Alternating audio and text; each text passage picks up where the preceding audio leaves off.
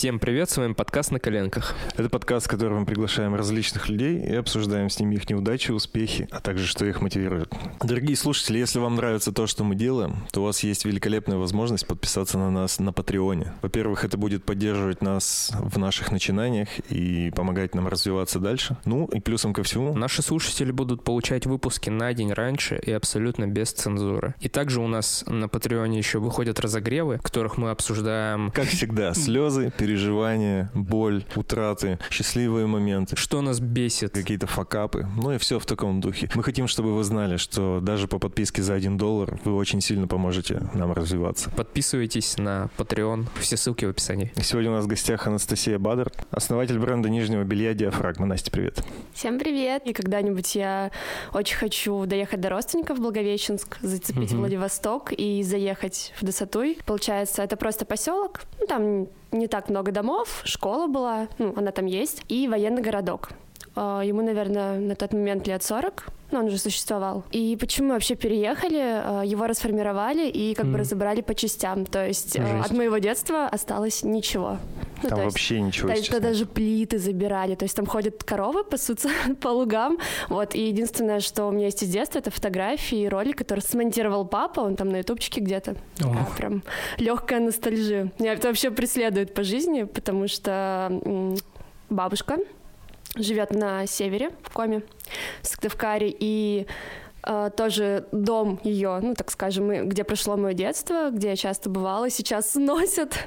Вот, они как раз квартиру недавно купили. Это, кстати, очень классное, ну, для нашей семьи такое приятное событие, но, так скажем, еще один кусок моей жизни стерт будет скоро с лица земли. Мне интересно, Вселенная, на что мне намекает. Слушай, у меня очень тяжелые воспоминания о тех местах, потому что я помню, я там на полигоне был в течение пяти месяцев, и я помню, что это бесконечно бесконечные степи, и я очень скучал по деревьям. Ну, там все, кто был, да, все скучали да. по деревьям.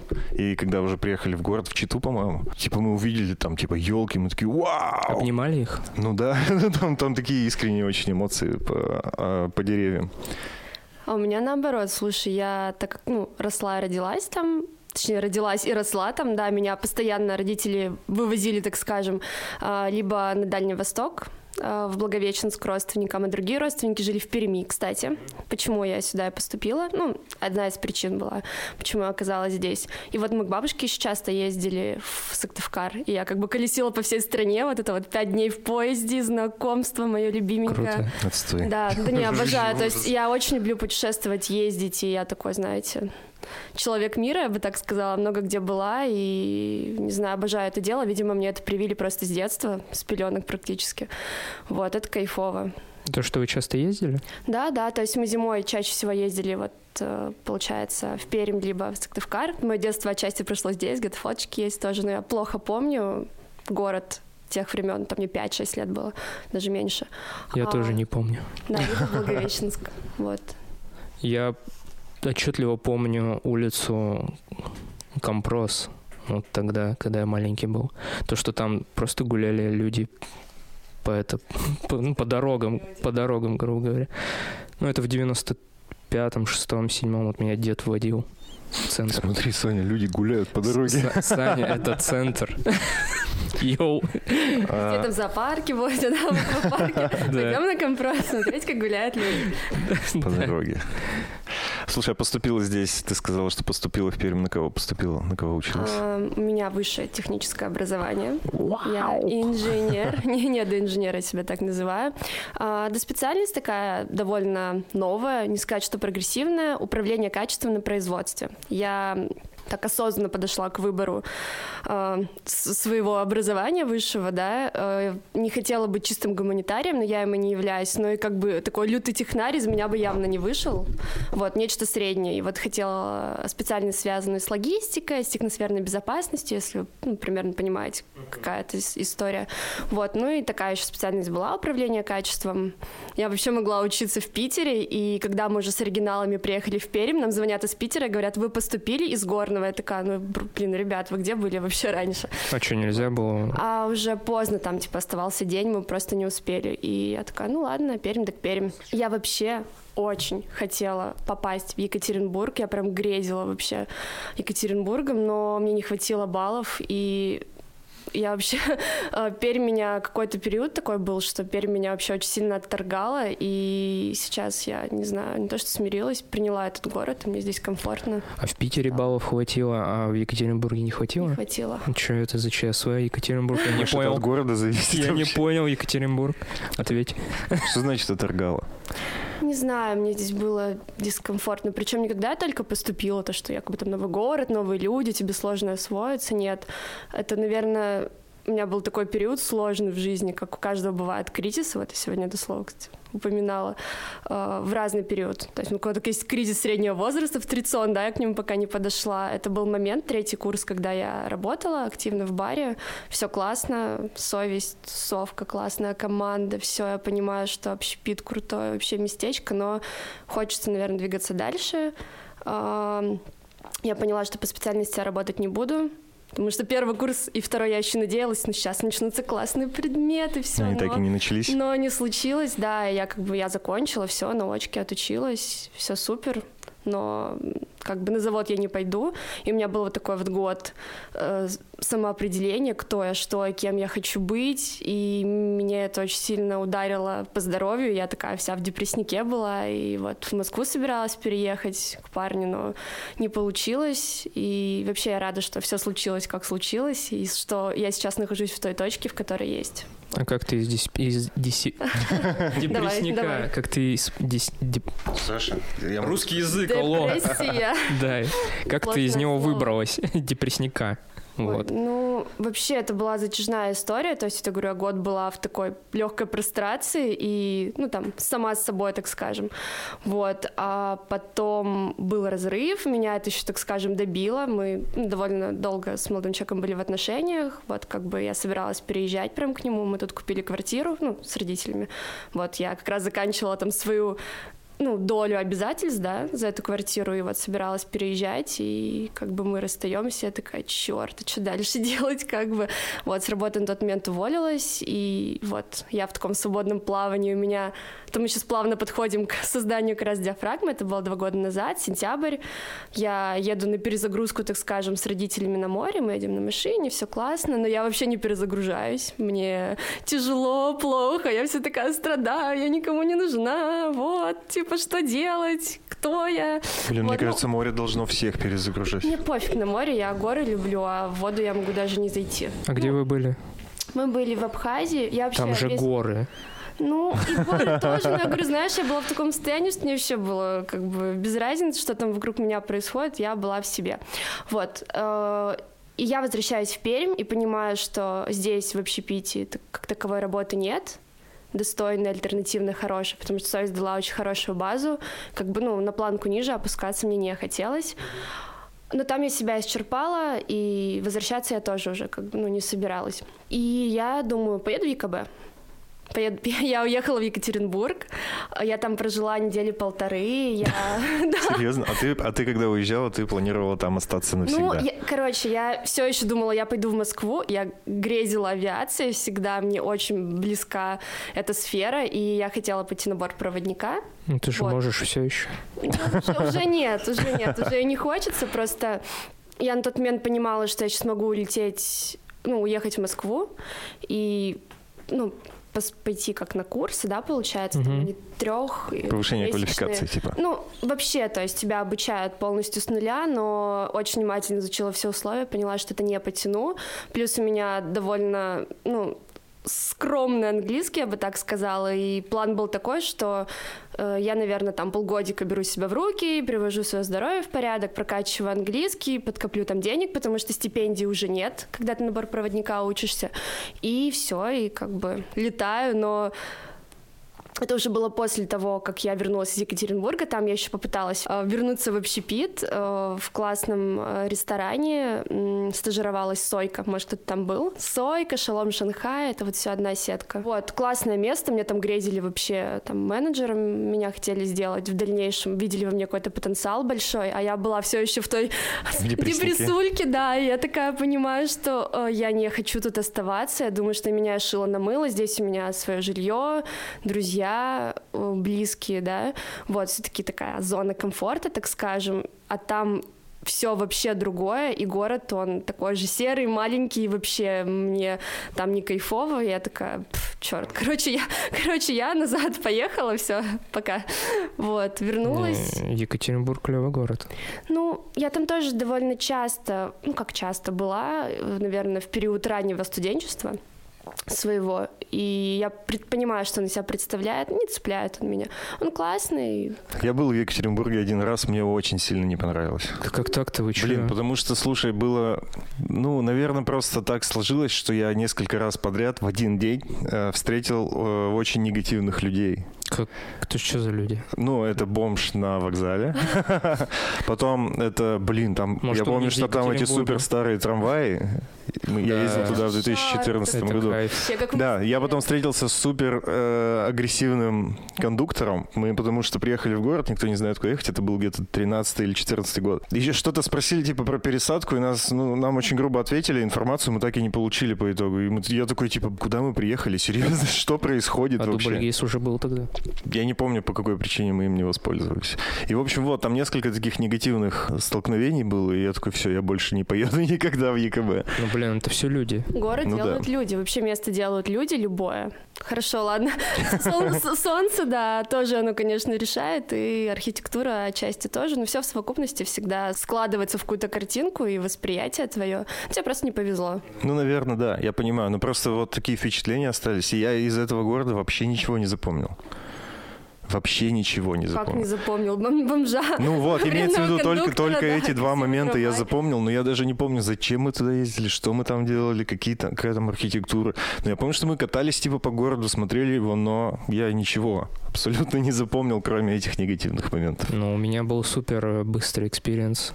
Я туда приехал 11 Ну, ты утра. чисто за пододеяльниками же. Я, не, я в Мегу поехал, да, там пошопиться и в Икею, а потом обратно вечером прям ну, то есть на день просто. Да это не день даже, это полдня какие-то. Мы приехали в 11, съездили туда, пошопились, короче, часов 8, наверное, реально ходили. Я попробовал наконец-то впервые в жизни эти тефтельки из Икеи, которые... Как? И как тебе? Мне очень понравилось. Ну, Хот-доги там бомба вообще. Вот это в следующий раз я. Мне просто понравилось сочетание мяса и варенья. Ну, такой интересный картофель фри залетел вообще отлично.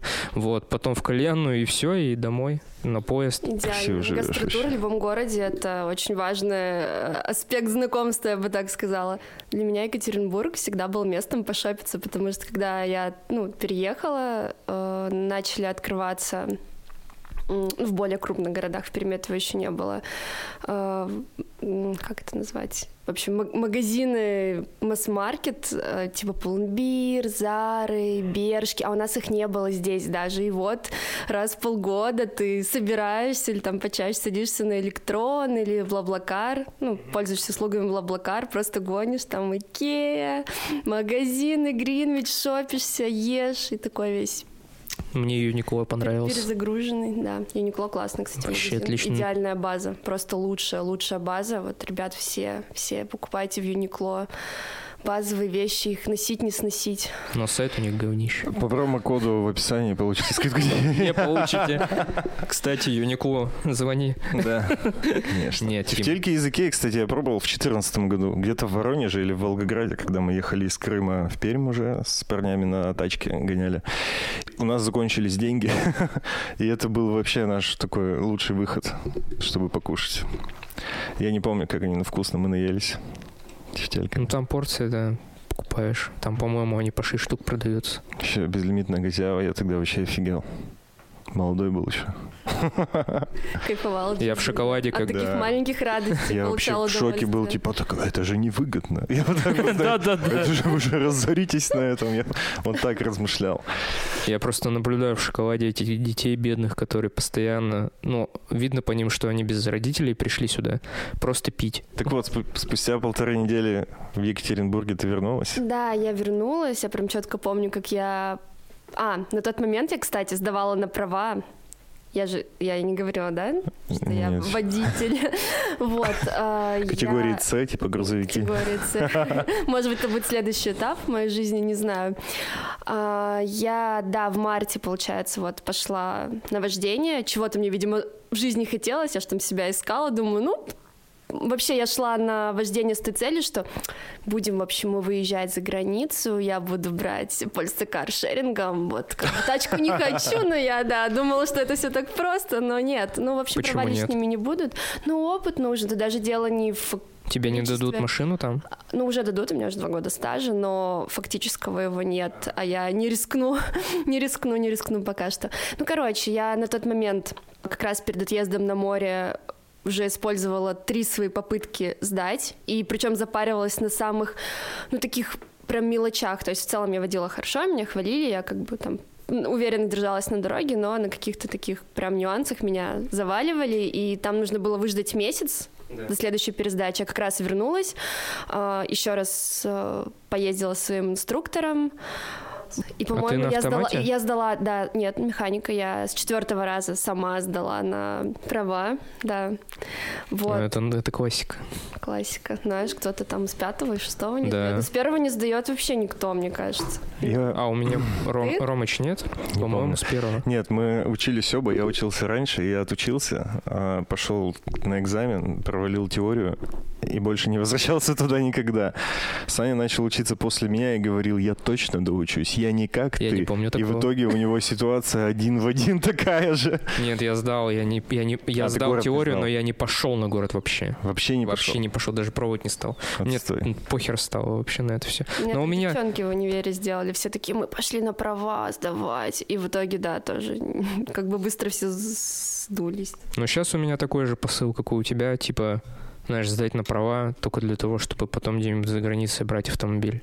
Нужен навык в любом случае, потому что, во-первых, правила меняются, во-вторых, никто не ездит по этим правилам, и ты как бы интуитивно должен быть как рыба в воде, а я понимаю, что когда у меня сейчас есть редкая возможность сесть за руль, я немного офигеваю вообще от происходящего на дороге, а в Перми не так люто ездит, как, например, на югах у нас, там вообще правила не писаны никому. Не, у меня Вот. типа кейс такой, э, как это сказать, не кататься по городам, в смысле не прям в городе, а взять на окраине города и доехать до другого города, и там на окраине оставить. Я тоже так думала. И гулять. Так не работает, так не работает, к сожалению. Ну, блин. Вот. Там еще кругленькую сумму за границей у тебя берут в качестве, ну, депозита за машину, и, в общем, я понимаю, что я пока не готова такую ответственность взложить на свои плечи, вот. Я же девочка, короче, не хочу, пусть, пусть права будут, но когда-нибудь, может быть, я буду классным водителем, но пока нет. Я помню супер негативные эмоции от вождения, потому что я Всегда. помню, что Стресс, мне стресс, очень сильно не конечно. нравилось. Да, я прямо,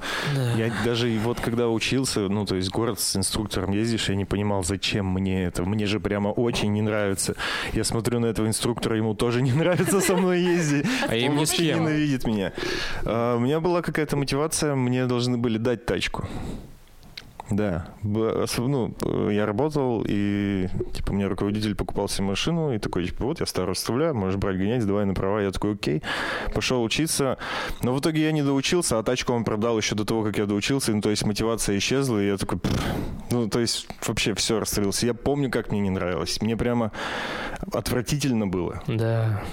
Это закон такой жизни, и мне кажется, что такие философские фразочки, может, будут подъезжать. Да, вы там не обращаете внимания, но так и есть. А, Любое дело, которое ты делаешь, неважно, вообще абсолютно любое, профессиональная деятельность, просто по жизни, она должна приносить тебе удовольствие, маломальски хотя бы, но приносить. А если ты делаешь а, через силу, э, результата достойного не будет никогда. То есть ты рано или поздно вляпаешься в какую-нибудь жопу, простите. Ну, так, так, ну, я не знаю, это я уже на себе неоднократно испытала на каких-то, ну, там, истории знакомых, да, ты где-то тоже можешь прочитать какие-то истории. Тавтология такая пошла легкая.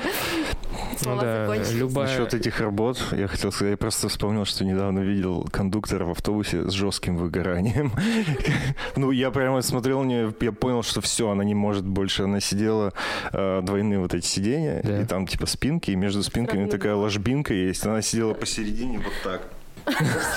Ну, то есть Может, лицом она устала, просто К ней может, под- напила вчера. К ней подошла женщина, что-то спросила, та и ответила, и даже не подождала, пока та отвернется, она просто обратно легла, голову просто лицом в пол, и у нее были открыты глаза, она просто смотрела в пол, и я думал, господи, как тебе тяжело, наверное. Блин, у нее может быть ужасно. давление, или реально вчера была вечеринка, она просто отходит. Или Не конец знаю. рабочего Мне дня. казалось, что она просто ненавидит свою жизнь, ну, вот от начала и до конца.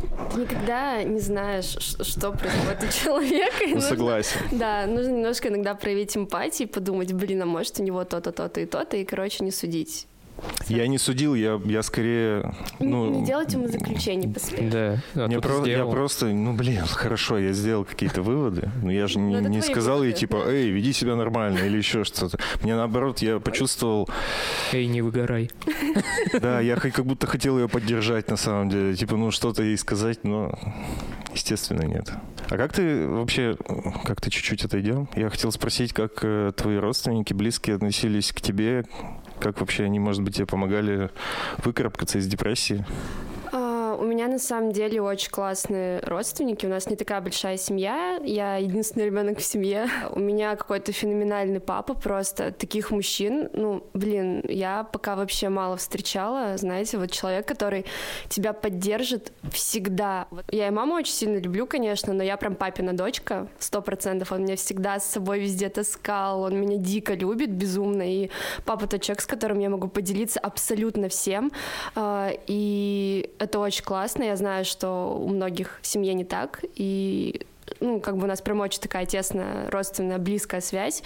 Чем я благодарна очень своим родителям. Они всегда мне транслировали такую установку, может быть, что неважно, что у тебя в жизни произойдет, когда там только поступила в универ, там, типа, если вдруг ты залетишь, вот, если у тебя там не будет денег, вообще ты всегда знаешь, что мы тебя ждем, что у тебя есть семья, ты можешь прийти к нам, у тебя есть дом, мы тебя всегда поддержим, примем, какой бы ты ни была, какой бы ты ни стала. Ну, как бы они хорошо, очень хорошую базу меня заложили, понятно, что я бы там не скололась, не скурилась, но э, вот этот вот, знаете, на подсознании может быть момент какой-то поддержки, это очень классно. Ну, это обязательно, Вот. да. Но у меня эм, такая штука прослеживается, знаете, типа, я все сама. Спасибо, я все сама. И вот только сейчас, может быть, последние полгода-год, я стараюсь себе это искоренять и не стесняться принимать помощь. То есть, если мне люди предлагают ее, почему я отказываюсь? Мне же предлагают помощь, зачем отказываться? Это не- бывает бывает это не неловко ясно. принять помощь. Не, Ну, вот это нужно как и подарок какой-то, как будто знаешь, ты кому-то должен или обязан. Да нет. У меня Человек просто есть такая- может такая да, штука тоже. хочет тебе сделать приятно. Ну, это все в голове, это все, знаете.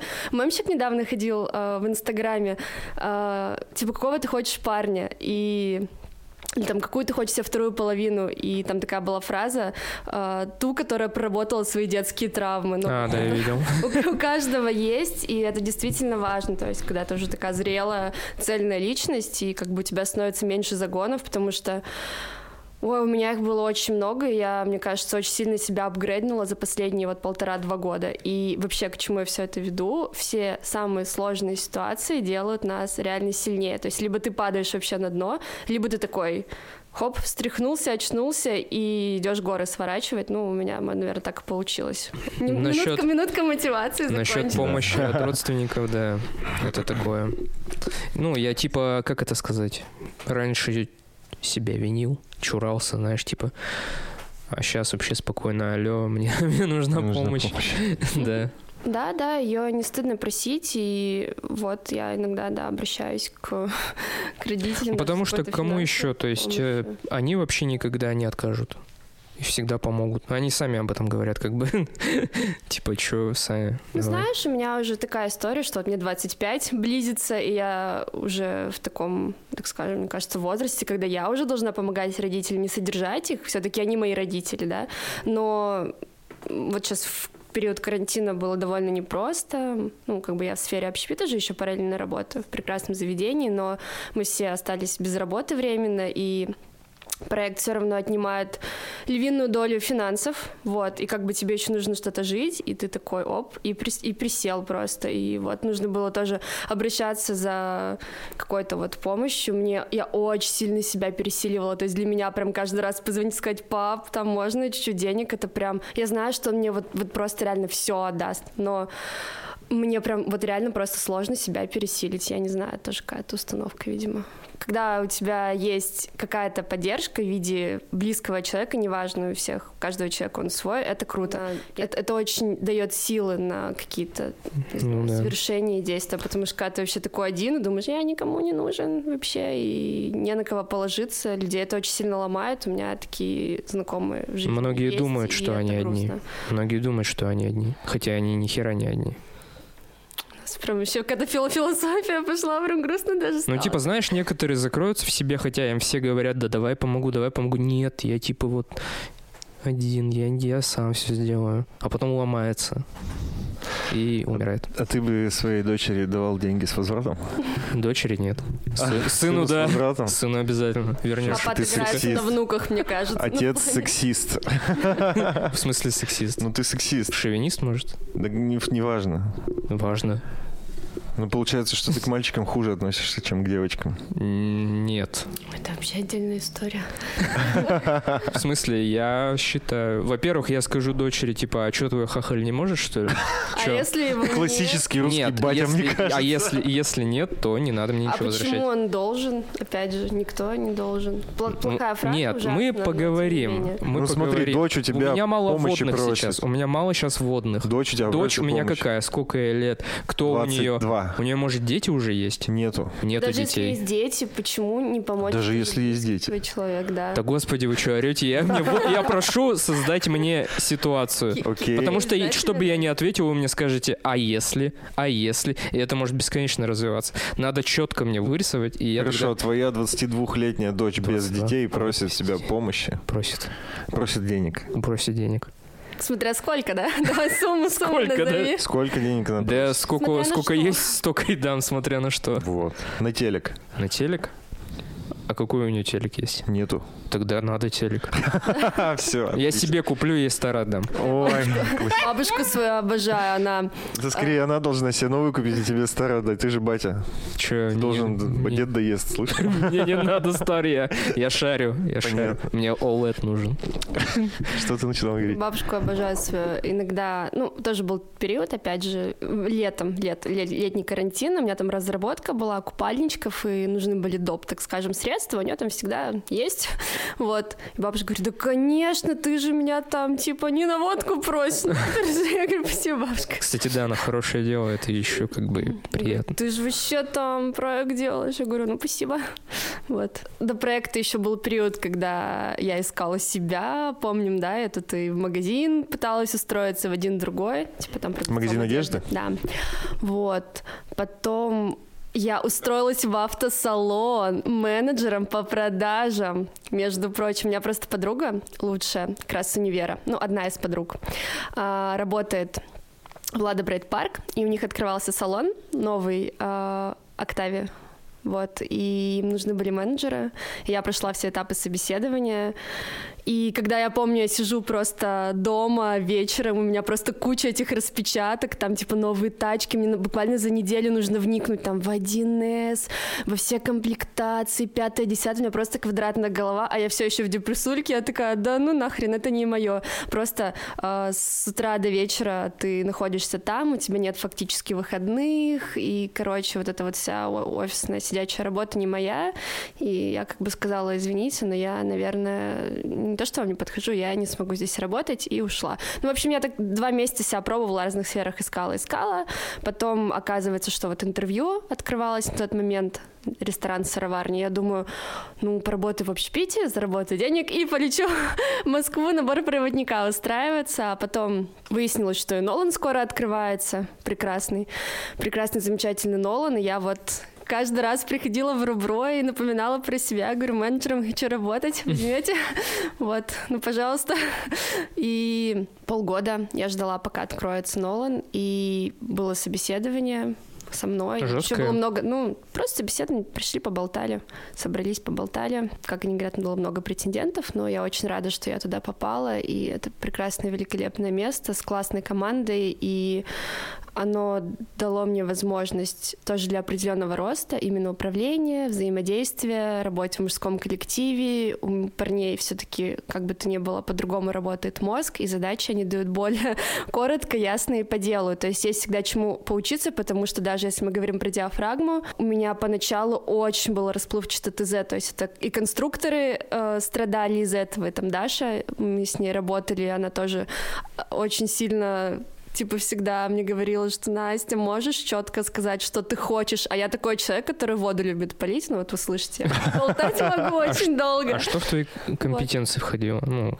Администратором? Ну да. Я работаю. А, Ну, вообще, первоочередное, я слежу за тем, чтобы каждый сотрудник э, выполнял четко свою функцию, то есть чтобы все вот эти вот винтики, да, механизмы, они То есть слаженно работали. Да, да, контроль. То есть открыть заведение, нужно посмотреть, что все прибрано чисто, что все сотрудники пришли, что они опрятно выглядят, в классном настроении, все, команда готова, мы начинаем работать. То есть, чтобы гости получали классный сервис, э, у Коли действительно в заведении, ну, как бы во всех заведениях просто бомбический сервис, и все отдаются своему делу и горят им, и это очень здорово, и это меня очень сильно мотивирует, то есть как в дальнейшем можно, да, создавать свою команду. Ну, в общем, это прям очень круто. Я прям всегда говорю, Коль, ты большой молодец. Вот, что смог это все организовать, и что это так классно работает. Вот, и чтобы гости уходили довольны, они действительно видят, когда ты заходишь, и мы такие радостные их встречаем, это искренне так, не в смысле, что я тут поулыбаюсь, а да, гости все классные, ты не относишься к ним плохо, потому что они тут чуть-чуть повредничали, вот тут вот там что-то они там не в настроении, где-то тебе грубо ответили, ну, не знаю, я, может быть, стала как-то более тоже спокойно ко всему этому относиться, для меня все хорошие. И такой энергообмен происходит. Откуда у тебя Приятно. такая тяга к общепиту вообще? Не знаю, мне кажется, мне просто повезло, и я, когда попала уже в хороший общепит, потому что до него я работала в плохом общепите, ну, наверное, так можно сказать. То есть Это- совести интервью, хочешь сказать, плохой общепит? До этого, нет, до совести Чекан был У какой меня, нет, у меня на втором курсе у меня была Лалуна у общаги и Кофе Сити. Я прошла огонь, воду и медные трубы. Это было жестко. Это было жестко, особенно в этой Лалуне. Там пьяные мужики, знаете, там после, после водки какой-то там чуть ли не там тебя трогать пытаются. Такой, боже мой, что происходит? Я продержалась там три месяца, и еще месяца два продержалась в кофе Сити с этой лютой текучкой. Вот, и все. И потом я уже думала, не-не, общепит не моя вечеринка, я завязываю. Все, это было как раз к лету, это было окончание второго курса. Я, это не мое, нет-нет, не пойду.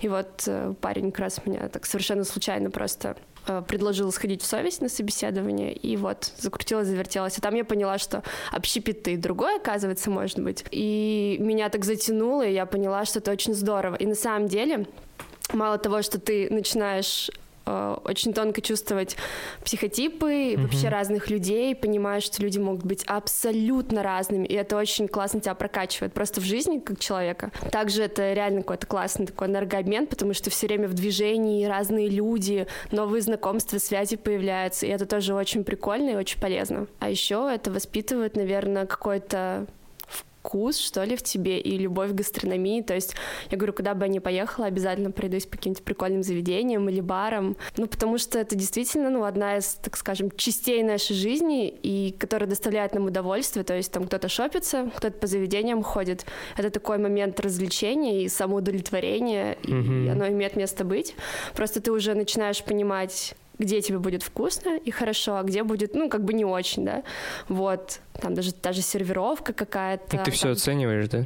да нет, ну, с профессиональной точки зрения, да, ты такой думаешь, так, вот тут так принес, тут не так подал, тут меньше внимания уделил, но, может быть, это откладывается на подкорку, и потом ты это стараешься применять уже в заведении, ну, Ну да. как откладываешь на работу, и это полезно вообще ходить по заведениям, смотреть, как работают другие, чтобы применять это уже у себя и корректировать где-то работу ребят, ну и свою работу тоже. Ну, блин, я вот вне более-менее начала разбираться, знаете, когда ты пьешь постоянно, у нас там дегустации проходят, ну, и до этого, конечно, я тоже много чего пробовала, не так, что ты даже для себя потом приходишь в магазин, стоишь перед этими стеллажами, Как думаешь, дурак вообще «Чёрт, ничего не понимаю. И как это?» дурак душу монаха взял. да. знаешь, так за 500 рублей столько вин вообще прекрасных, потому что уже сорта пробовал, понимаешь, что вот этот сорт будет вот вкусненько, да, как и с коктейлями также. Я вот три года в коктейльном баре проработала, все уже перепила. Ты приезжаешь, знаешь, Прикольно. что вот там, не знаю, дайкири мне всегда зайдет, потому что вот мне точно вкусно, он классика и везде будет вкусно. Ну, то есть это хороший, отличный опыт для дальнейшей жизни. Я в какой-то момент там пришел к тому, что заведения созданы для отдыха, а не для работы. В смысле, работает там? Ну, типа, приходить туда отдыхать ок, а работать там не ок. Вот М. так. То есть Ну вот да. в этом плане. Да смотря где работаешь, не знаю, вот в каждом заведении, в котором я работала, было все равно вот что-то такое свое, атмосферное, классное, в совести. Вот Только не в щас- кофе-сити, я думаю. в Сити нет. Хотя там тоже были прикольные тусовки. Самое прикольное, когда мы собирались с ребятами после. Очень-очень классно было в совести, были вечеринки, мы знакомились, общались, там вот костяк был из Горного крутой, и у меня сейчас мои самые, мне кажется, близкие люди, которые вот у меня есть, это, наверное, вот из совести команда. Вот я не знаю, как так получилось. Это не только полезные знакомства, это еще и может быть, эти люди с тобой на всю жизнь останутся, потому что вы там вообще проходите все, мне кажется, огонь, воду и медные трубы. Ну вот, в общем, нигде я себя так и не нашла. Из депрессульки потихонечку начала выходить. Проходит Новый год. Новый год мы с подругой встречаем на Красной площади. Это была, наверное, моя такая маленькая цель, даже не мечта, просто вот я хочу встретить Новый год на Красной площади. Умоляю, никогда этого не А делать. что, что там? Это ужасно. Почему? Вот. Знаете, классно Новый год встречать э, в отеле с видом на Красную площадь, а не на Красной площади. Вот. У меня просто у подруги 1 января день рождения, и она такая, знаете, легкая на подъем. И просто 30 числа говорю, билеты вроде недорогие, полетели. Она такая, полетели. Вот. И просто следующий, следующий кадр, да, мы как бы э, в самолете.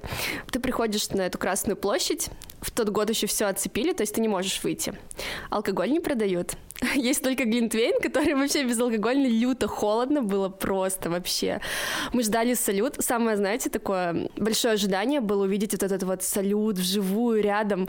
Но я не знаю, как так получилось. Мы оказались на Тверской, по-моему, улице, то есть прямо за Four Seasons. И салют был прямо за Four Seasons. То есть я посмотрела у кого-то в Инстаграм, но я его не видела. Я слышала этот салют, но я не видела его. Нас просто прижимала толпа, было люто холодно, и, короче, это ужасно. Поэтому не повторяйте наших ошибок, смотрите салют. По, По телевизору. телеку. да. Ну нет, или, или отеля Four Seasons, или Ридс Карлтон, там вроде еще какой-то есть. Вот, второй вариант, конечно, поинтереснее. Ну, что там номера, интересно, стоят? Ну, В это от, время. От 100 где-то в среднем. В сутки? Да, до миллиона. Получите скидку 10% по промокоду в описании. Алло. Да. Позвоните мне. Мы вам продали. Наберите, да. Вот, и мы вернулись, я еще работала, уже понимала, что я, наверное, в Нолан хочу очень, Коле в команду. Подругой мы как раз тогда жили вместе, у нее там был непростой период, я говорю, да, приезжай ко мне. Я вообще на тот момент всем говорила, да, вам не просто приезжайте ко мне домой, живите, что, у меня квартира. Сейчас я поняла, что как бы вот есть мое личное пространство, есть мои определенные какие-то границы, я не готова их с кем-то Делить? делить. Да, ну, То есть не любишь гостей? Я очень гостеприимный человек, у меня на самом деле часто бывают гости, я люблю приготовить вкусный ужин, у меня всегда такая история, так, с меня ужин, с тебя винишка, вот задушевные разговоры, винишка, вкусный ужин, прекрасный вид с балкона, еще раз обожаю гостей, но Какой вид? Вид, На что? вид панорамный на город с прекрасным закатом, у меня панорамный Какой балкон, этаж? высокий, 18 и нет застройки, там прям вообще красота. Неплохо. Неплохо, да. Прям чиллаут зона. Вот.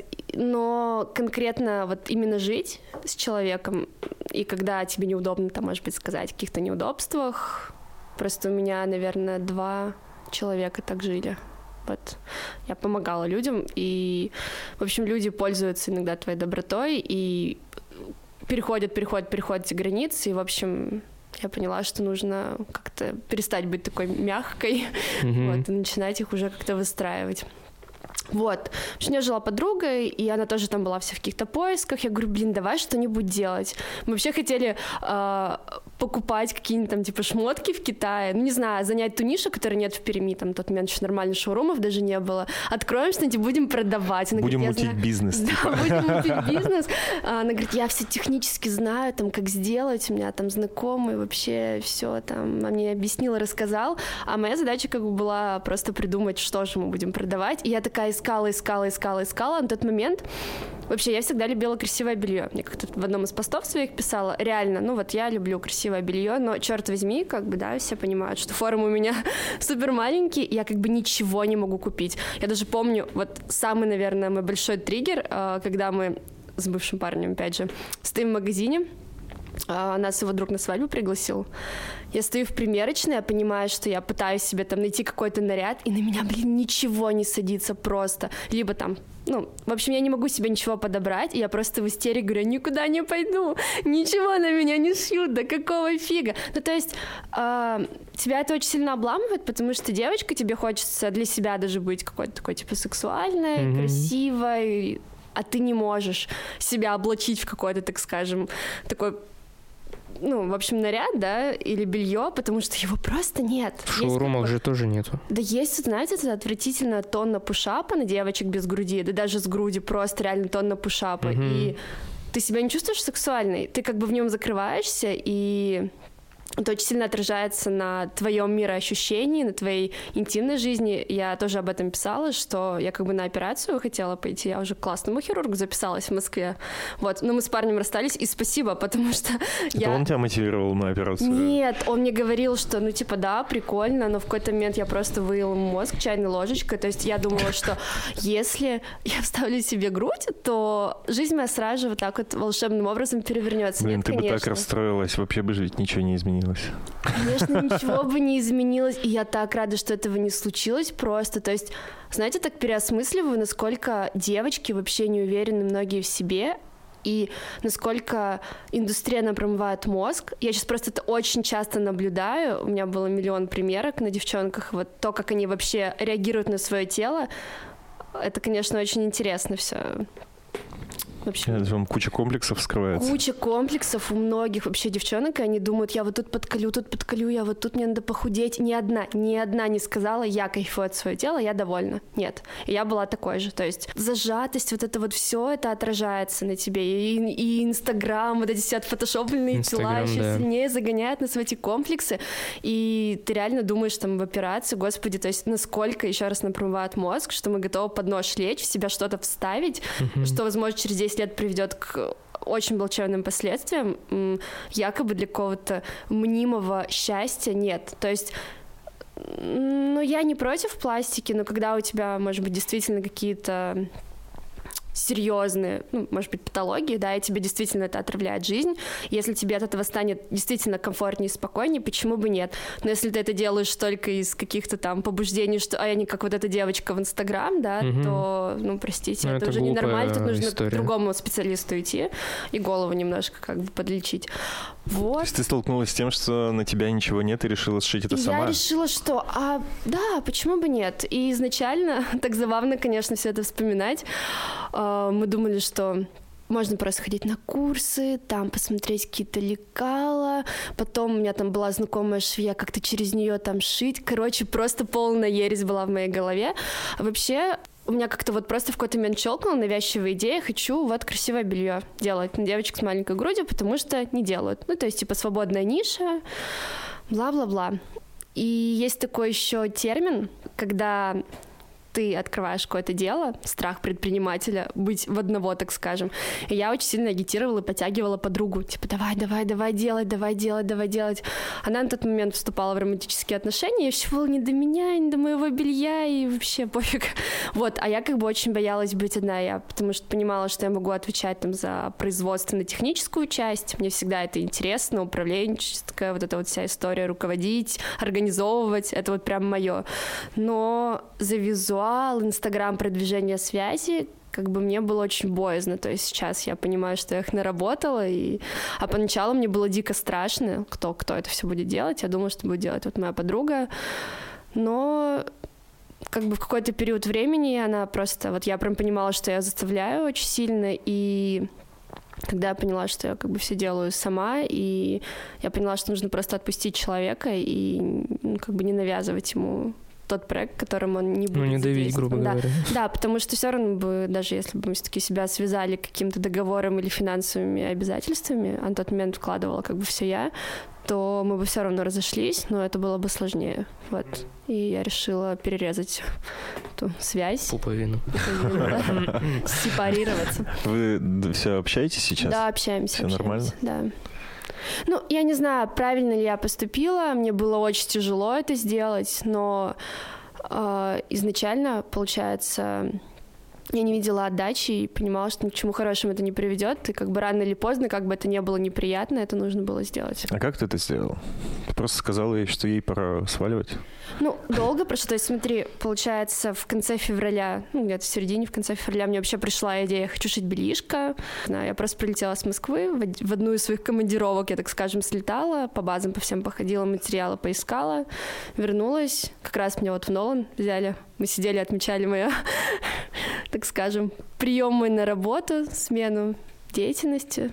И я говорю, в общем, мне очень сложно, мне очень неудобно, но, наверное, я вижу, что у тебя нет к этому тяги, и надо, надо нам, наверное, с тобой расстаться. Но я просто безумно, безумно благодарна этому человеку. Она придумала название «Диафрагма», и это вообще неоценимый вклад просто. Что за название? Диафрагма? В чем смысл? Идея такая, то есть смотри, как бы позиционирование изначально было такое, что мы шьем на девочках, на де- для девочек с маленькой грудью, девушек, А женщин, не так? неважно. Я немножко позиционирование сменила, я скажу, но изначально посыл был такой. То есть вот прям конкретно мы там шьем максимум до второго размера, и вот типа на супер маленькие формы, которых вообще в магазинах не найти. Типа там на чашку АА меньше единицы вообще никто не шьет. Э, Соответственно, она говорит, если у нас там нет груди, то что остается? Диафрагма. Это часть под грудной клеткой. И так интересно звучит, по-женски, очень ну, звучно. И вот как-то как прижилось. Потом очень долго я мучила, искала графического дизайнера, и когда перебрала ну, довольно много человек, нашла Олю прекрасную, с которой мы разрабатывали фирменную стилистику, шрифт, цвет. Ой, долго мы вообще шли к этому лого, и вот оно, оно так случилось. странно, что вы шьете белье для девушек без груди, но при этом логотипом является типа сама грудь. Ну, просто нужно было как-то букву «Д» обыграть, да, как-то. Вот, ну, у тебя все равно ассоциация приходит. Вообще диафрагма Она, у меня ну, она изначально- попозже пришла. Да, да, то есть изначально вообще диафрагма для меня ассоциировалась с фотоаппаратом. Ну, все же знают, да, что это часть объектива вроде бы, да?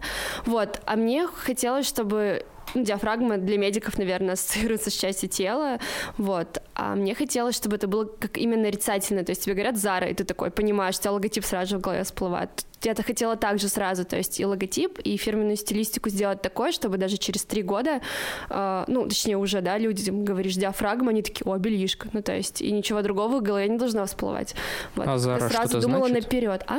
Зара что-то Это же значит? просто название. Без понятия. Ну. Я знаю, что H&M что значит, но про Зару я не, не- не углублялась. Ну, просто это- был пример. Про глубину смысла ты... Нет, я про придумывание, придумывание слова, то есть Зара. Это Давай же- погуглим, интересно стало. вот просто Зара, возможно, ничего вообще не значит, кроме одежды. Кроме самого да, слова. а да. диафрагма см- смыслов есть несколько. Но это просто, видите, Зара это что-то локальное, то есть мы-то не в курсе а, о том, что Зара это вот имеют какие-то, какие-то смыслы, там, а у нас у всех диафрагма это диафрагма. Давай сначала, как первый комплект вы выпустили? Вообще, как ты там ткань, вот это все, это же интересно. интересно, Да, да, просто ты говорила, что у тебя вот эти вот схемы, типа тут отошью, здесь закуплюсь, вот эта вся Короче, грязь. это была грязь, да, в голове, и я такая вспоминаю, у меня же есть знакомый конструктор. Яна, знаете, как я с ними познакомилась? Лего-конструктор. А? Да. Лего. Я просто ты тоже не в курсе. На производстве есть технолог, есть конструктор. Конструктор — это человек, к которому ты приходишь, так картинку показываешь и говоришь «хочу». Он тебе конструирует. А технолог э, следит за э, качеством пошива. То есть швеи отшили, и он еще технологические карты пишет, это составляет, ну, они везде есть, например, в заведении тоже есть технологическая карта, это там состав определенный и, ну, как бы последовательность действий. В белье также у меня схемы распечатанные, Ну, то есть действий. оливье это горошек, а у тебя там типа бюстгальтер. Это, это А у там- меня застежка, да, готовочная, отделочная резина, и погнали дальше. Понятно. Вот.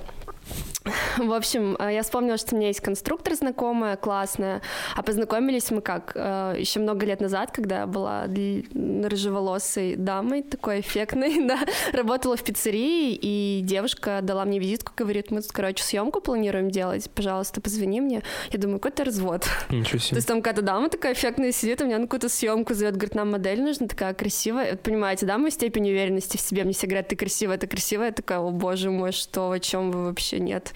Вот. Это было, по-моему, на третьем курсе, и это был проект.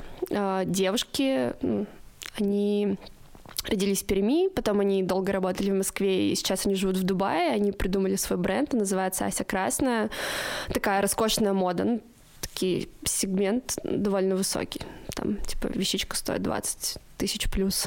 Вот. И ребята им разрабатывали коллекцию, и они хотели индастриал стиль показать, такой, знаете, типа завод, там Россия, все дела, снег, ну то, чего дубайцы никогда не увидят, но интерпретировать это, естественно, там по-своему. Вот. И они искали именно рыжеволосых девочек. Вот была я и, и Маша, и так мы познакомились, так я познакомилась э, с производством, с которым я сейчас сотрудничаю. Рима Николаевна великолепная, вообще, которая этим производством владеет. Оно экспериментальное, экспериментальный цех, там всего четыре швеи, и они могут многопрофильно, то есть они тебе могут и белье пошить, и, не знаю, там чехлы на диван, и там шубы пошить, ну все что угодно вообще. Это очень редко, потому что и очень ценно. Вообще со швеями очень сложно, со швеями, с классными швеями, с качественным производством, которое не нарушает сроки, которое делает тебе качественный продукт. И процентное соотношение, оно просто, знаете, близится к нулю. Ну, хоть свое открывай, но опять же, где людей найти? Ну, mm-hmm. это, это правда такая проблема, может быть, не только в нашей стране, не знаю. И вот они меня пригласили на съемку, познакомилась с производством, познакомилась с ребятами, и акция была не единоразовая, наверное, по-моему, три раза нас снимали, ну, то есть там на протяжении, там, раз сняли, через полгода еще раз, еще раз, по-взрослому заплатили за то, что я была Вау. моделью. Помнишь, сколько заплатили? Да, неплохо заплатили. Сколько? Пять тысяч мне заплатили за каждую съемку. Ну, мы прям отработали, знаете, то есть кажется, что модель... Ты работаешь каждый рубль. Рубль это Когда нас снимали на улице в минус 20, вообще фактически в прозрачных легких вещах или в спортзале, в холодном там съемка, ну, там несколько часов подряд, потому что там еще ребята видео снимали, Егор Пигалев был в команде, ты, наверное, знаешь его. Вот, ну, короче, это был прикольный опыт. Отчасти он, может быть, во мне заложил, ну, какие-то там задатки, да, то есть как это примерно процесс происходит. И я пишу Яне, и она говорит, да, давай встретимся. Я объяснила, что я хочу, она говорит, ну, давай делать, вот. И конструкторы у меня как бы два, ребята в паре работают, Яна и Никита. В общем, они творческие, креативные, сильные, так скажем, в плане своей профессиональной деятельности, классные профессионалы, но, как любой творческий, так скажем, человек, у него полет мысли может длиться довольно длительное время, разработка у меня немножко подзатянулась. Вот.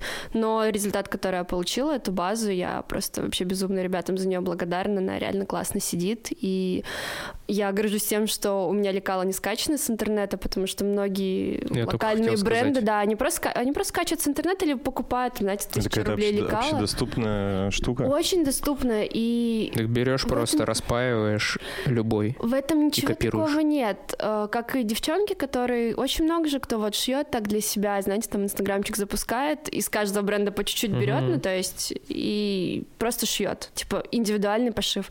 На самом деле чаще всего он тоже не садится, потому что мы такие разные, у нас столько особенностей.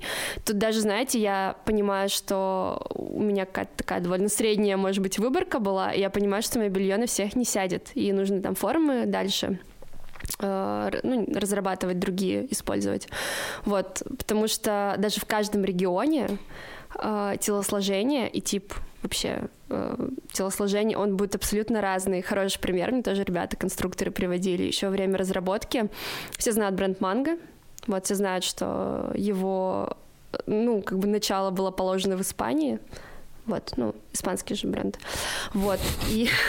Ну, испанский же бренд, блядь. Понимаете. Манго. Понимаете. Фрукт. Испанский. Все понятно. Вот, и я его очень люблю, там качественные вещи, я все время там покупаю брюки, обламываюсь, мне всегда висят, ну просто всегда. Мне Яна говорит, так даже по размерной таблице, например, э, у них там 44 размер, у девушки будет талия там, допустим, 110, а у нашей, допустим, ну, по факту не так, а у нашей девушки будет 100, то есть у нас более такая у русских девушек фигура песочные часы, а европейки, они такие более квадратненькие. Соответственно, в их норме, да, грубо говоря. Я представил квадратную женщину. Ну, те фигуры же раз, там, груша, яблоко, Ну, блин, ну просто... Ну, прямоугольник с головой просто. Xbox просто вот, ну, но- новый, новый такой коробка, холодильник, короче. Вот, и они как бы вроде тоже масс-маркет шьют на весь мир, но черт возьми, то есть на европеек садится хорошо, а на россиянок как бы резиночку вставляешь и ушиваешь еще, да. Вот, тут то же самое, если мы говорим про белье, француженки все хрупкие, А, например, если мы берем Беларусь, Украину и Великобританию, там девушки в основном с пышными формами, и там, например, пользуются спросом а, лифы, там чашки Д, это уже, знаете, как моя голова, грубо говоря, то есть я туда с своим брендом, я буду там не котироваться, а в Азии, например, можешь себя продавать, то есть Да. это такие нюансы, особенности, которые нужно знать, чтобы, ну, понимать вообще, если ты хочешь развиваться, да, и масштабироваться, на какой Да. рынок ты можешь зайти. Это как еще в универе мне тоже приводили пример, э, что в Азию поставляли какие-то типа юбки желтого цвета, и они вообще не продавались, или в какую-то африканскую страну, они такие, черт возьми, в чем дело? Оказывается, что у них это цвет траура, а там типа белый, или там черный наоборот, это там цвет там невесты, вот, ну, там платье невесты. И вот такая вроде особенность культурная, да, которую ты не знаешь, и ты обламываешься просто с продажами, и это все учитывать надо. Окей, материал. Материал. Ну, ты сказал, ты в Москву ездила, щупала там что-то. Как Да, ты на это да, я выходила?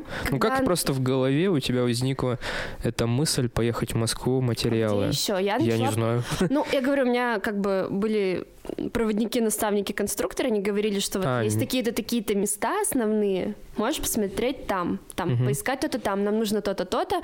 Я начала заказывать, вообще начала просто чекать, там, типа чашки, да, изначально. И вот я начала заказывать оттуда, оттуда, оттуда приходят, понимаем, что нам они не подходят. Я понимаю, что все нужно щупать, смотреть, ту же сетку.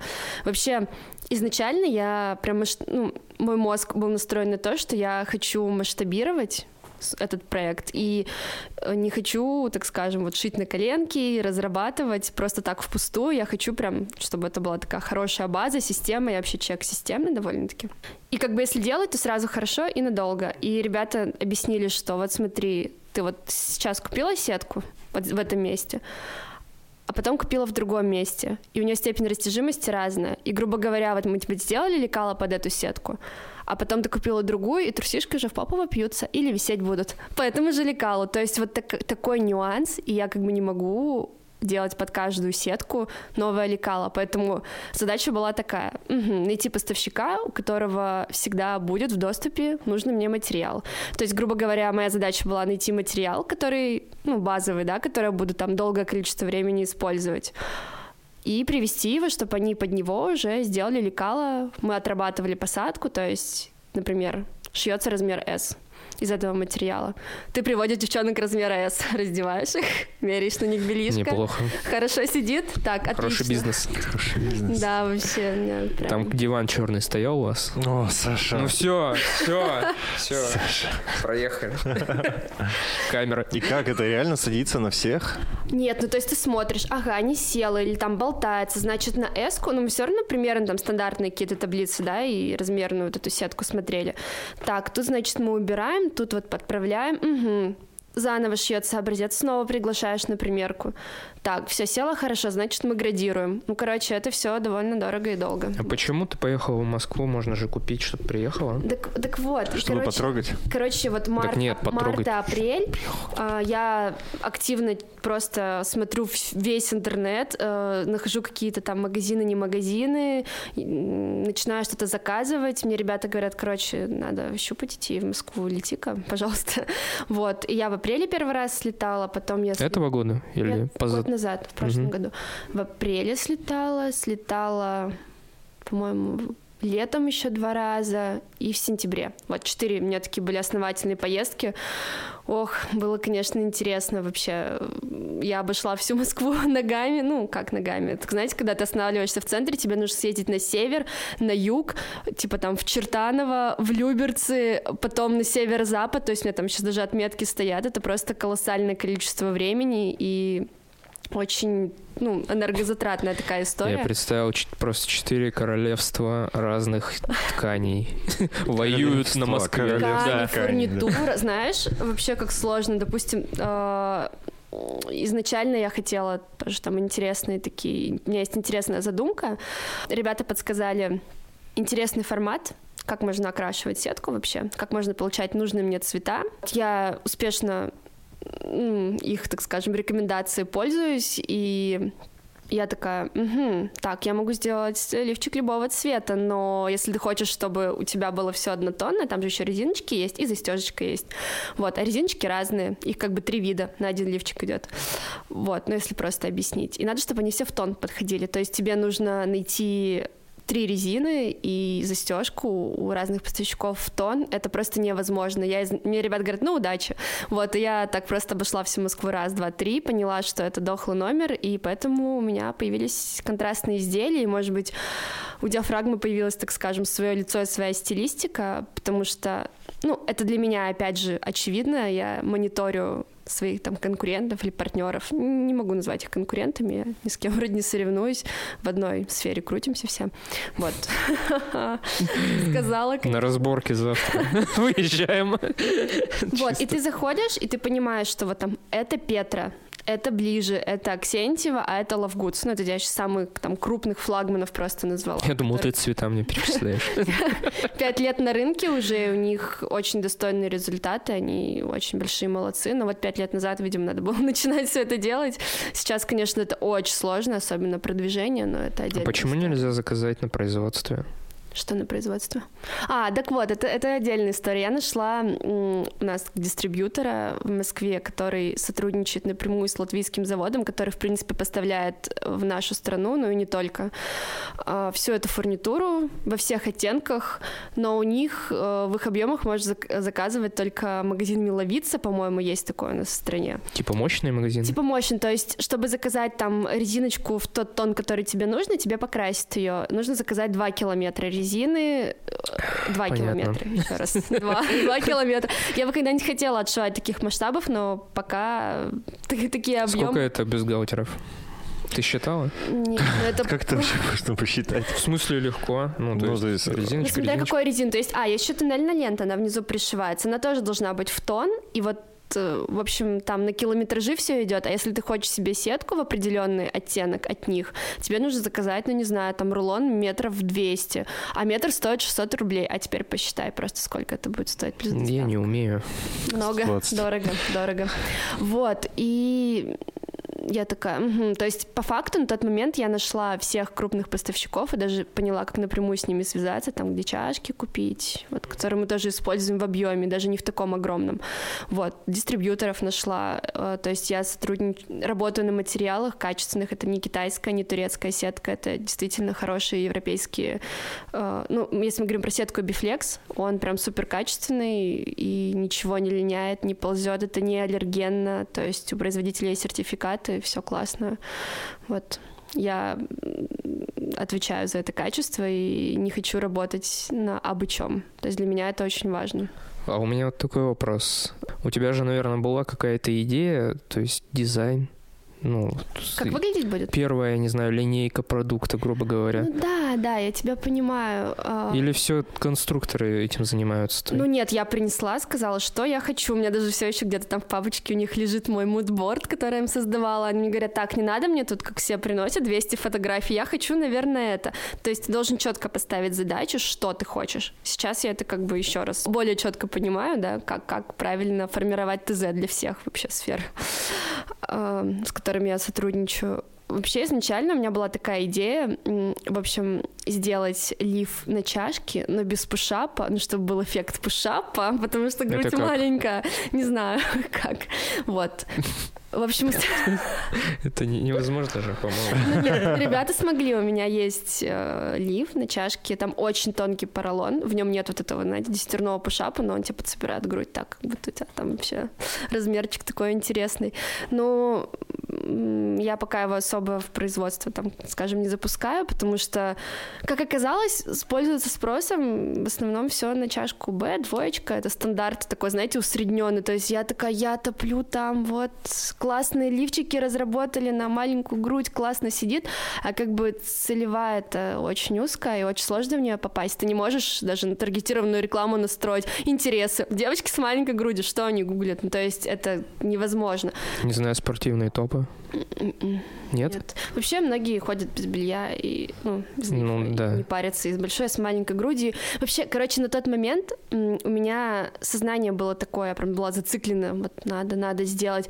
И диафрагма меня очень сильно тоже прокачала, и я очень благодарна тоже этому проекту за то, как он изменил мое мироощущение и вообще отношение к себе, отношение к этому миру, и вот ну, не знаю, это очень хорошо на меня повлияло, положительно. И мне сейчас хочется совсем другую историю через этот бренд нести в мир, в массы.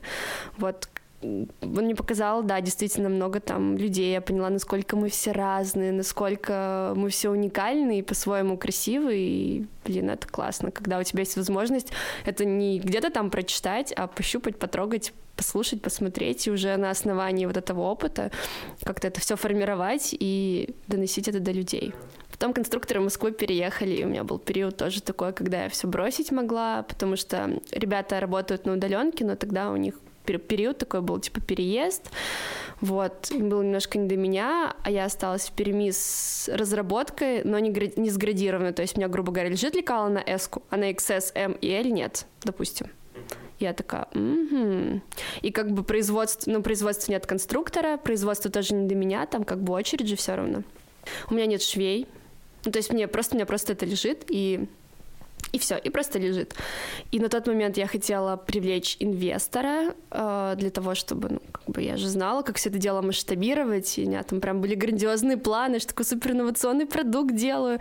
В тот момент мне казалось, и были попытки, по-моему, три раза привлечь четырех разных инвесторов. И я очень рада, что этого не случилось, потому что я бы не смогла, наверное, своевременно вернуть все эти вложения. И, в общем, со временем каждый, так скажем, промах и оплюх, она тебя так опускает на землю, и все твои вот эти эфемерные планы, единороги, они немножко растворяются, тебя так приземляет. Ты более отрезанно начинаешь вообще понимать, что хотят люди, потому что с одной стороны, это здорово продвигать прямо жестко какую-то свою идею, но ты должен быть гибким и как-то ориентироваться на рынок, иначе никто это не будет покупать. А для чего ты это делаешь? Для того, чтобы все равно зарабатывать деньги. Вот, поэтому четко гнуть свою линию иногда как бы полезно, но влево-вправо шаги тоже нужно делать, иначе ничего отдельного из этого не выйдет. Вот. Расскажи, у тебя белье, может, продается в каких-то магазинах? Да, у Или у меня тоже тебя был только вопрос. там Инстаграм и все? А, Получается, один из каналов продаж — это Инстаграм. Также у нас есть свой интернет-магазин, ну или сайт, так, конечно, проще, да, наверное, назвать это все. То есть можно зайти, посмотреть весь ассортимент и совершить покупку, оплатить ее прямо на сайте. Очень удобно. И в Перми не так давно я заехала в классное ресейл-пространство, называется «Истории». Тут, кстати, вот недалеко, на Ленина 52. Скоро табличку сделаем, у нас будет видно с улицы Ленина, там просто во дворы нужно зайти. Там как раз-таки вот девчонки из ракеты стоят, есть э, винтажные украшения, и вот это ресейл-пространство, очень мне тоже все это дело отзывается. Вторую жизнь вещам дают, то есть такая ос- осознанная мода, медленная. Я на самом деле э, хотела сделать нечто подобное в Перми сама. Особенно меня очень сильно вдохновила моя последняя поездка в Москву, когда я увидела подобные комьюнити или пространства в более крупных городах. Все Ти- же, наверное... Типа, типа, где несколько Да, да, где соседствуют. там может продаваться все, то есть там могут продаваться там женская одежда, тут же шапочки лежат от такого до другого бренда, тут же там какие-нибудь, Мгм. не знаю, Интересно. штучки стоят. Вообще первый раз я это увидела в свою так, первую, скажем, поездку. Есть такое классное пространство в Москве, называется Хлебозавод. Наверное, вы там были? Я ни разу в. Москве не был. Ну, я слышал. Это, знаете, типа нашего завода Шпагина. Представьте, там Редмаркет на постоянке. и разные-разные помещения. Вот примерно то же самое. То есть... Там, по-моему, выставки какие-то дизайн проходят. Да, да, да. То есть ты можешь прийти в выходной день, вот тут поесть там, не знаю, э, какие-нибудь, э, какие-нибудь роллы, здесь Фалафель ты можешь пить классную пиццу, тут будет крутая кофейня, здесь же будет э, какая-нибудь выставка, тут же у тебя будут продаваться там пластинки, а здесь же у тебя будет там одежда, то есть это все так раскидано, молодежь приходит, отдыхает и покупает, ну, там огромная проходимость, и Получается, в свою первую поездку я как раз-таки зашла в, в одну из таких точек, так скажем. Я просто ориентировалась на Инстаграм э, белья, которое мне, так скажем, тогда отзывалось. Вот, ну, те, на кого я ориентировалась, зашла к ним. И там, э, получается, маленькое-маленькое-маленькое пространство, квадратов, наверное, 15, делила три бренда белья, четыре бренда украшений и какая-то уходовая косметика. Вообще классная история. Во-первых, э, у вас Человек может прийти за украшениями купить белье. То есть это такая хорошая, знаете, взаимореклама. Вот. Во-вторых, э, вы ну, как делите, делите аренду, да, и это очень приятные, так скажем, условия вставать в офлайн сейчас, потому что люди, ну, по крайней мере, в крупных городах, если мы берем столицы, очень спокойно покупают онлайн. В регионах людям надо трогать, щупать. У меня все как заказы, все заказы на, на сайте, да, в основном с Москвы, вот, Москва, Питер. В Перми было всего пару заказов, пока еще не было магазина с сайта прям мне писали в Инстаграм, можно где померить. В Москве вообще люди даже не пишут там, типа, ну, в поддержку, помогите выбрать, не просто покупают. Ну, ты же сама сказала, что это такой продукт, который не, ну, много людей все разные, ну, поэтому да, но... и надо померить. Ну, да, это, опять же, это не оверсайз футболка, которая, знаешь, тебе точно да. подойдет. Это очень щепетильная история, но вот там как-то спокойненько к этому относятся. Не знаю, чаще, чаще, может, онлайн заказывают, уже понимают, как это может сесть. Ну, сложно угадать, конечно. В общем, это здорово, и это здорово, когда когда люди не грызутся, не, не конкурируют друг с другом, а объединяются и создают вот такие вот пространства. А у нас такое возможно, думаешь? Ну вот, девчонки сделали. Ресейл, там еще, кстати, можно прийти и тебя еще накрасят. Там есть местечко визажиста. Ну, сколько там брендов? Ну, ну получается... А там все местные бренды? Да, я, Ракета, есть Дина, она делает панамы и прикольные такие дутые сумки, вот э, винтажные украшения, все остальное это ресейл. Это вот Юля с Катей. Юля стилист, она делает разборы гардероба и, соответственно, вот все это привозит в магазин. Да нет, здорово, но мне прям хотелось, знаете, у меня есть в голове прямо четкие такие хорошие базовые установки, как э, должен делаться хороший сервис, как человек на него реагирует, как его дать. То есть э, для меня важно, когда ты заходишь, чтобы продавец не вот так вот сидел, как ты говоришь, как, как, как, как мой кондуктор. Да, как тот кондуктор, да. Он был рад тебя видеть, он должен делить тебе внимание, он должен предложить тебе, там, не знаю, чай, кофе, если у тебя есть, э, он должен помочь тебе с размером, он должен быть таким легким, он должен тебя забивать, быть там высокомерным. Ну, в общем, то, что применяется в ресторане, барной, допустим, сфере и в барной, она также легко может применяться в магазине. То есть для меня очень приятно получать обратную связь от покупателей или от, да, когда они пишут, что спасибо большое вам за ваше внимание, за вашу внимательность, все, там, скажем, новые ну, я не могу сказать подписчиками, это каждый человек, который приходит в диафрагму остается с ней, я обязательно уделяю ему внимание, спрашиваю, а как вы про нас узнали, могу ли я вам помочь с размером, там, приходите в магазин. То есть э, для людей это важно. Я поздравляю людей с днем рождения, то есть я узнаю покупателей, людей, которые совершили покупку, узнаю дату их рождения, мне приятно их поздравить, им приятно получить поздравления. Я за такой, знаете, как осознанный бизнес, я очень, ну, долгое время интуитивно делала вот все вот эти штуковины, а потом, опять же, спасибо Даше, наткнулась на прекрасную девушку Галю, она создала бренд Oil Land на Бали, это арома масла великолепные, она вот как раз-таки рассказывала про этот осознанный бизнес, про то, что в общем, тебе должно быть даже комфортно с своими поставщиками. Очень важно то, кто дает тебе материал, тот, кто его делает, кто делает твой продукт, с какой энергетикой он его делает. Я на самом деле все это дело очень поддерживаю. И то, каким он получается на выходе, то, как ты общаешься со своими покупателями, это все очень важно. Вот. И я говорю, это делаю интуитивно, а сейчас я это как-то более-менее оформила в своей голове и ну, стараюсь, стараюсь это делать э, стараюсь все это дело поддерживать не потому, что так надо, а потому что мне действительно приятно, э, приятно это делать. Вот. Я делаю это от души. И я знаю, что бренд будет расширяться, я все для этого делаю. Как только я уже сама не смогу заниматься какими-то вещами, пока именно взаимодействие с покупателями лежит на моих плечах, как бы. Вот, я смогу найти тех людей, которые будут заинтересованы, которые будут действительно также бережно и щепетильно относиться к покупателям и вот, и делать также узнавать их дни рождения и, не знаю, там, оказывать им должное внимание. Я прям буду очень внимательно к этому относиться и, и делать так, чтобы это соблюдалось. Вот, для меня это важно. Слушай, ты так рассказываешь, э, создается впечатление, будто дела действительно идут хорошо. Почему тогда ты не уволишься а, с обычной работы администратором? Это мой вопрос. Это я его украл. Интересно. Воришкой. На самом деле, э, есть еще чему поучиться вот, в команде. Это первое. Второе, помним, да, говорила про энергообмен.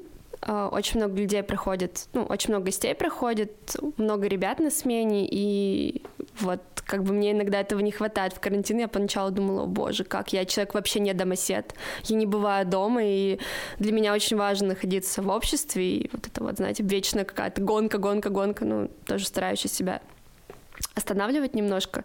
Вот для меня важно быть в социуме, и мне, наверное, пока этого будет не хватать. Мне, мне это нужно. Вот. Ну и последний аспект, а может быть он и первый — еще раз, проект э, пока не приносит э, ту прибыль, которая позволит э, мне комфортно существовать, так скажем, закрывать мои даже базовые да, потребности. Плюс как бы я же девочка, у меня есть много хочу. Вот.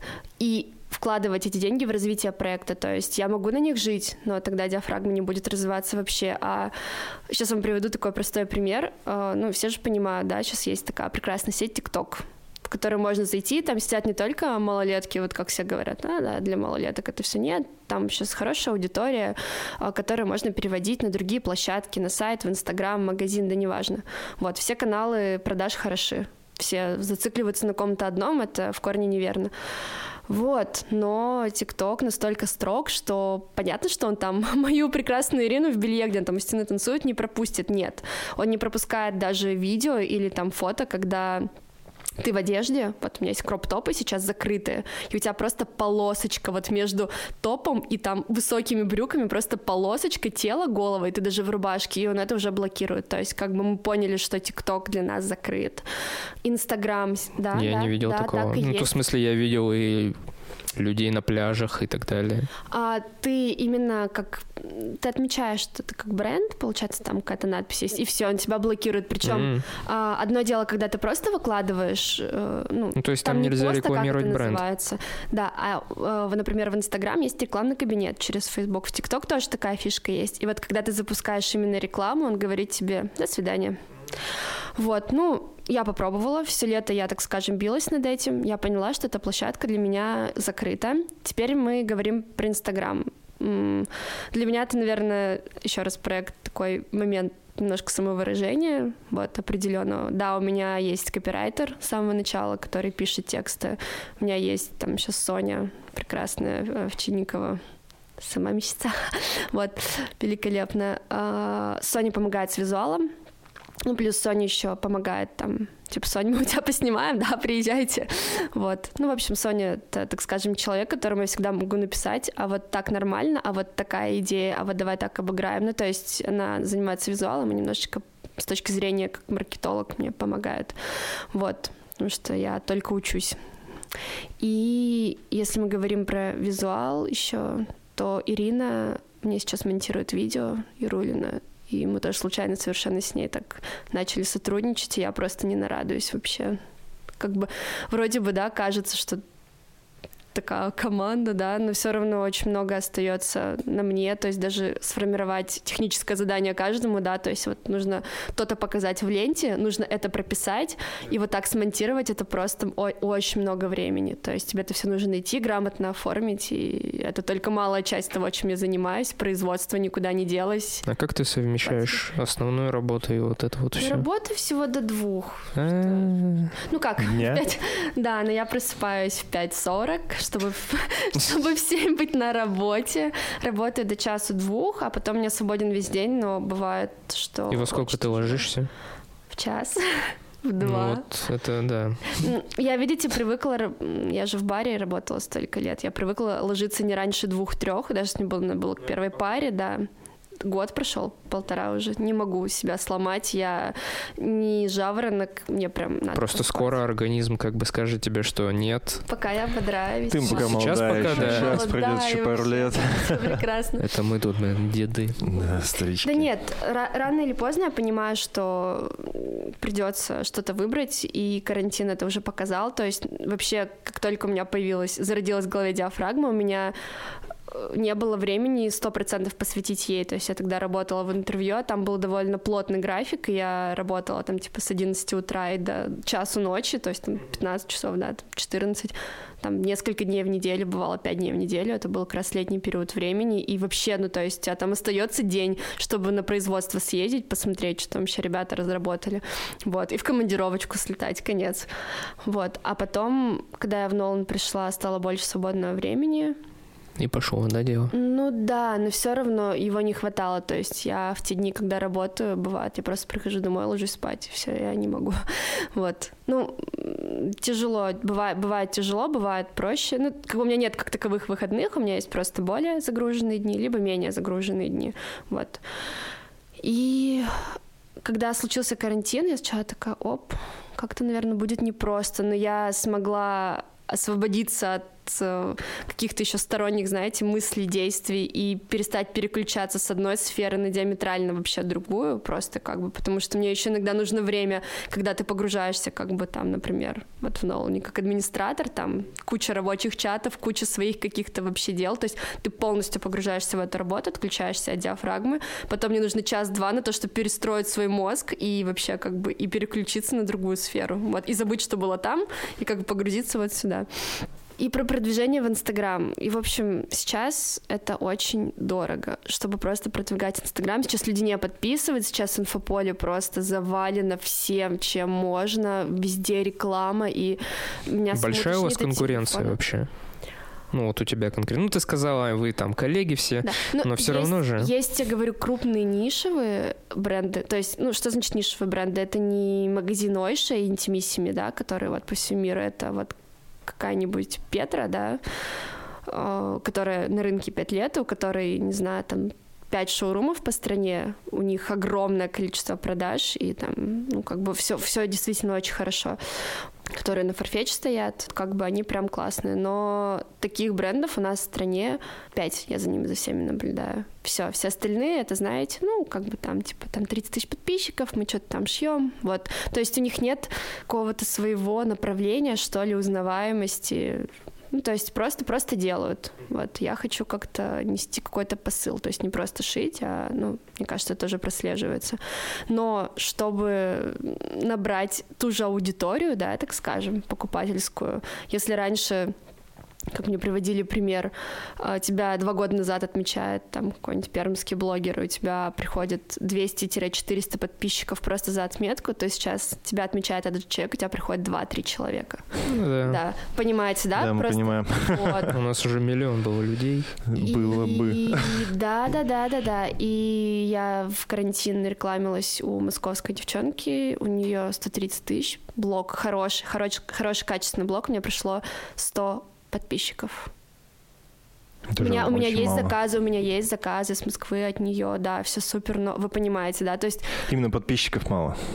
Дело не в под... нет, э, дело не в подписчиках, То, дело что блогеры перестали работать, имеется в виду рекламу. Я на блогеров вообще не хочу делать ставку. Я вообще какую только рекламу не пробовала. Просто у меня бюджеты довольно скромные на нее заложены, к сожалению. Ну, опять же, в меру своих возможностей. Не нужно прыгать выше головы. Зачем, если такой возможности нет? Я пробовала и через блогеров, и через местных блогеров, и через макроинфлюенсеров. Это знаете, девочки, у которых там 4-6 тысяч подписчиков, ты понимаешь, что это живая аудитория, и это как тебе подружка рассказала, ой, классно. То есть человек посмотрел, да, активность в какой-то момент пришла, он такой, о, да, прикольное белье, не подписался, все. И как бы, или там сохранил себе, да, там какой-то комплект. И все, у него это просто ушло в его сохраненочках, и он про тебя даже не вспомнит, потому что поток информации гигантский. А если ты у него в ленте мелькаешь периодически со своим контентом красивым, он такой, рано или поздно у него сработает импульсивная вот эта вот покупка, оп, хочу. Вот. У меня Я такое опять- же со штанами, кстати, было. Я в Инстаграме, прикинь, я в Инстаграме увидел какие-то штаны и не подписался, а просто сохранил. Вот, да. И у меня поэтому все сохраненки в Инстаграм по папкам прям четко, потому что я понимаю, если хочу что-то найти, я в этой горе информации просто утону, поэтому у меня четко все в папочках. А про масштабируемость ты сказала. Про планы на будущее, про масштабируемость. То есть как ты планируешь это вообще реализовывать? Потому что видно, что у тебя тут Инстаграм, значит, сайт есть. Может, ты хочешь какой-то магазин свой, стеклянные окна красивые, там, я не знаю, Ой, вообще... красиво все, из, что из было. ближайшего я уже закидывала удочки, я хочу попасть вот в такое вот пространство проходимое в Москве. Помните, я вам говорила, да, я приехала в Москву, и там три бренда белья и четыре бренда украшений. А спустя меньше чем год все эти три бренда имеют свои студии или шоурумы в Москве. У них совсем другой объем продаж, это понятно. То есть они начинали вот с такого рейла в 10 изделий на хлебозаводе, а меньше чем через год у них как бы своя точка уже.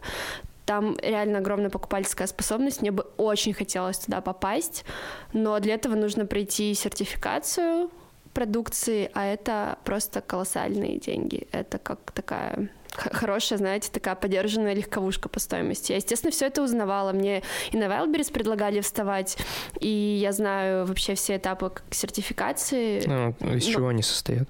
А, ты в специально сертифицирующий орган а, привозишь свою продукцию. Есть определенные ГОСТы. Вот.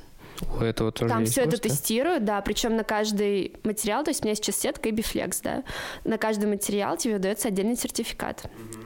Вот. И, соответственно, проходят испытания изделия, если они подходят под, ну, проходят все госиспытания, тебе выдается сертификат, там есть на год, есть на 5 лет, плюс, то есть это определенная стоимость за каждый, так скажем, материал ты должен заплатить, плюс ты должен а, заплатить за сам сертификат, ну, там порядка 200 тысяч будет стоить. А, я знаю, что многие бренды, которые на рынке уже 3, 4, 5 лет, которых хорошие очень объемы, они только-только сертификацию сделали. Я это сделала, как только у меня появится возможность, а кто-то просто забивает на это. Ну, знаешь, сертификация такая история, там не всегда все очень честно и законно, и иногда это просто ради галочки. Ты просто платишь деньги и что-то там чтоб- отправляешь, да, как Чтобы за надо. тобой не выехали, грубо говоря. Да, да, но когда ты уже очень крупный такой бренд, может быть, уже, знаешь, заметный, вот. Тогда надо, да? Да, ну либо вот тебя в магазин без сертификации не возьмут, потому что к ним может контролирующий орган прийти, они там в центре Москвы стоят, извини меня. Вот, как бы никому эти проблемы не нужны.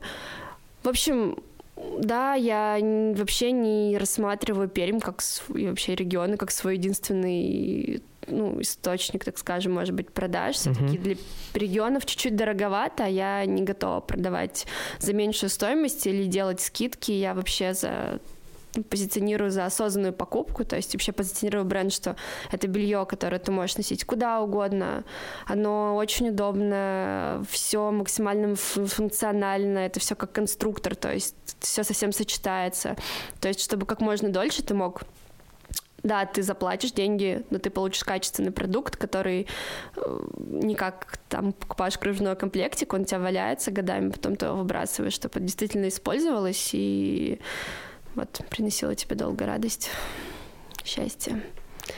В общем, вообще планов очень много, и не знаю. Ну, другие страны. Но пока хочется освоить столицы, вот, и я к этому стремлюсь, вот. И рекламу, продвижение, продвижение, продвижение, таргет сейчас будем снова пробовать настраивать. Я сейчас четко определила свою целевую, я прям каждого, мне кажется, кто, Кто там она? подписан. Я на два сегмента разделила. Это девочки-студентки, которые только, Почему? только поступили. Ну, я по возрасту смотрела, я прям промониторила всех, кто покупал, кто подписан. И чуть постарше, это где-то там 23, 28, 30. В основном это все девчонки, которые, знаете, такие творческие, очень эстетичные, красиво видят этот мир. Многие из них фотографы, стилисты, визажисты. Вот такая вот вся история. Многие девчонки такие осознанные, знаете, путешествуют, но это уже второй сегмент скорее. То есть они там по России ездят, за границу ездят. э.